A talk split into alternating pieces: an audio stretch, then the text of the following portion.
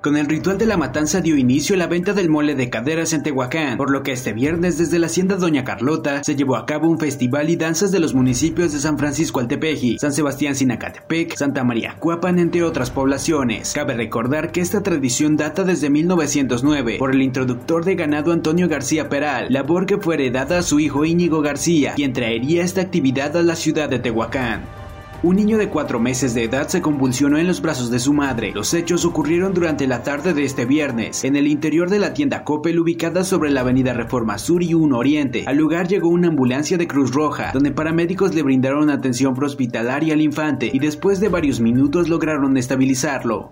Habitantes del municipio de Coyomeapa enfrentaron nuevamente el ingreso del ejército mexicano a la comunidad, tras aclarar que la presencia castrense no se debía a labores de seguridad, sino de inspección y recuperación de las armas que fueron despojadas durante la toma de control que pobladores ejercieron desde hace meses. Hasta el momento se desconoce el número de armas que mantienen en su poder los pobladores, aunque la instrucción de la Secretaría de la Defensa Nacional era recuperar el equipo mediante el diálogo.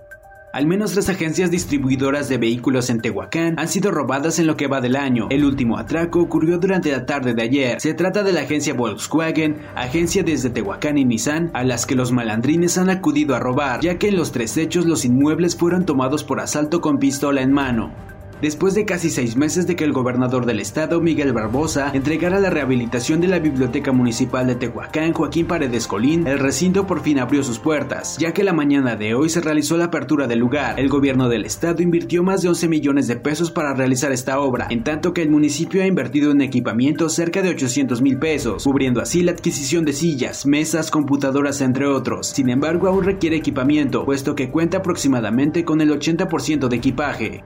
Al menos 9 de cada 10 detenciones que se realizan en la Junta Auxiliar de Santa María Cuapan son a menores de 15 a 18 años, principalmente por el consumo de alguna droga y en algunos casos estos han participado en algún delito. Por tal situación, el regidor de Gobernación Javier Salvador dio a conocer que los jóvenes son encontrados con pipas y sustancias como cristal o marihuana. Pese a que Tehuacán ha registrado un aumento considerable en consumo de drogas, principalmente metanfetaminas por su bajo costo, hasta ahora los delegados que pertenecen a la Alianza del Autotransporte en Tehuacán aseguran que no se ha reportado a choferes por dicha conducta, dijo Rodolfo Montalvo Cruz, coordinador de dicha agrupación. Manifestó que se debe verificar que el conductor no presente características de un consumidor, además de solicitar un examen antidoping, pero este se requerirá únicamente cuando se sospecha del conductor. Esto ha sido el resumen informativo de Primera Línea, Periodismo ante todo.